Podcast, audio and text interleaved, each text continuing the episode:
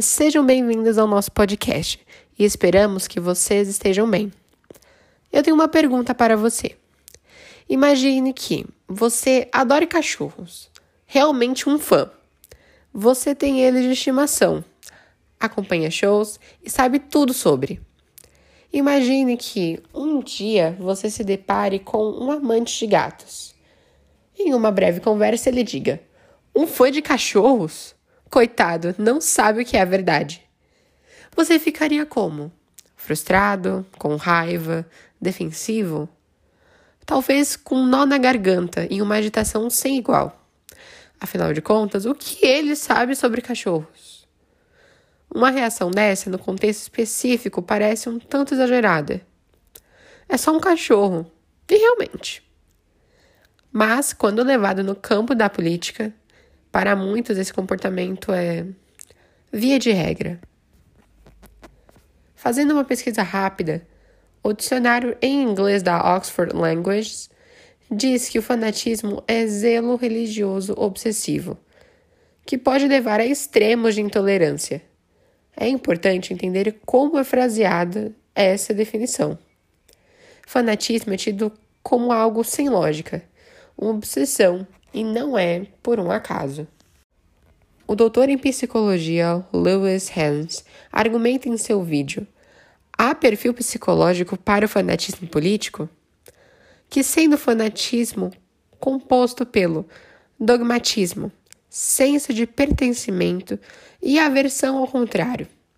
Muito do perfil de um fanático vem de pessoas que se sentem isoladas socialmente, que não têm uma voz ou um senso de pertencimento.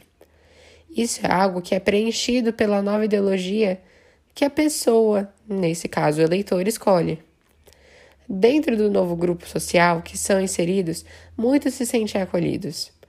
Veem os outros como iguais, ou por todos serem parecidos fisicamente ou socioeconomicamente, como é o caso de teorias raciais, ou na maioria dos casos as diferenças não importam.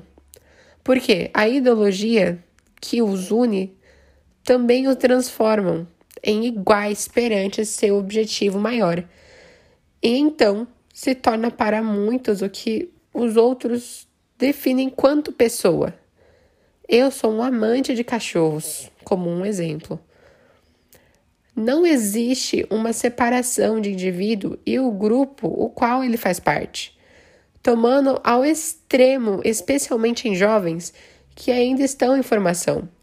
A ideologia não é construída baseada nas experiências e conclusões pessoais, mas sim o contrário.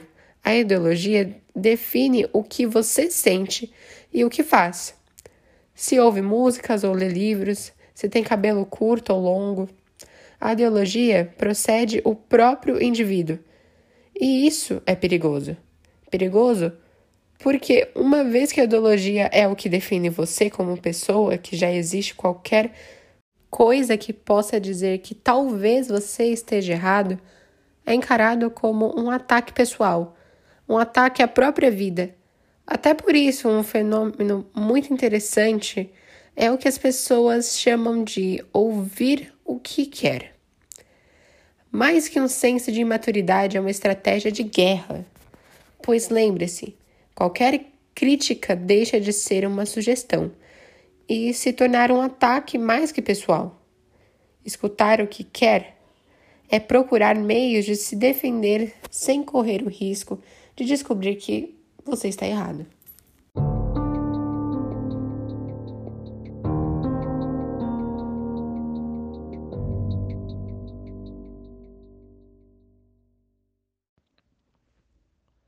Tudo isso dá lugar a um movimento perigoso é fácil ver ao longo da história como o fanatismo ideológico foi usado para sentar o poder na mão de um único líder. Stalin, Hitler, Mao Tse-tung, Kim Jong-un e até mesmo líderes democraticamente eleitos como George Bush usaram da paranoia uma identidade nacional comum para puxarem suas agendas políticas.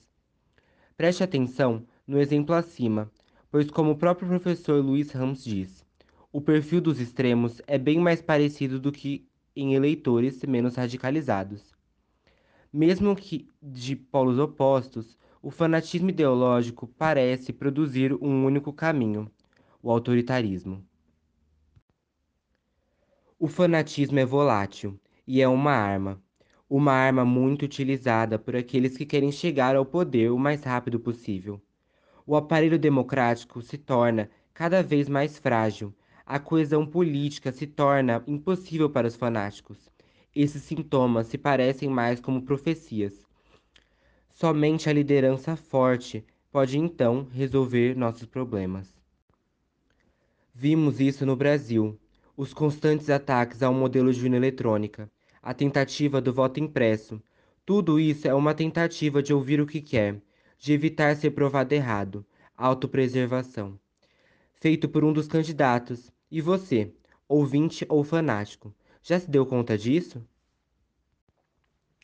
Mas tudo tem um outro lado. E do outro lado, o fanatismo veio na forma dos debates políticos.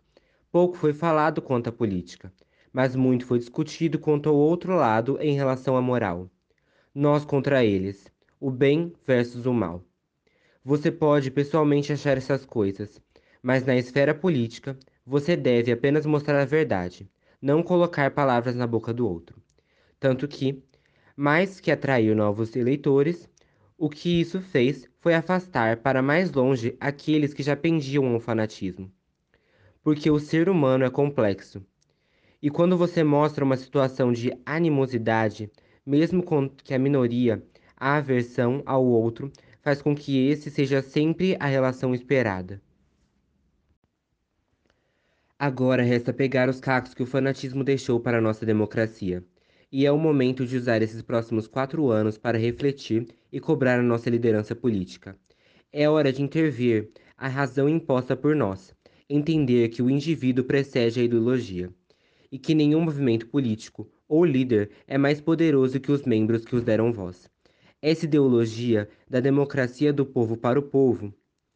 Por isso, sempre que você sentir aquele nó na garganta e irritação quando criticarem, para um pouco e talvez você diga: é, talvez você tenha razão.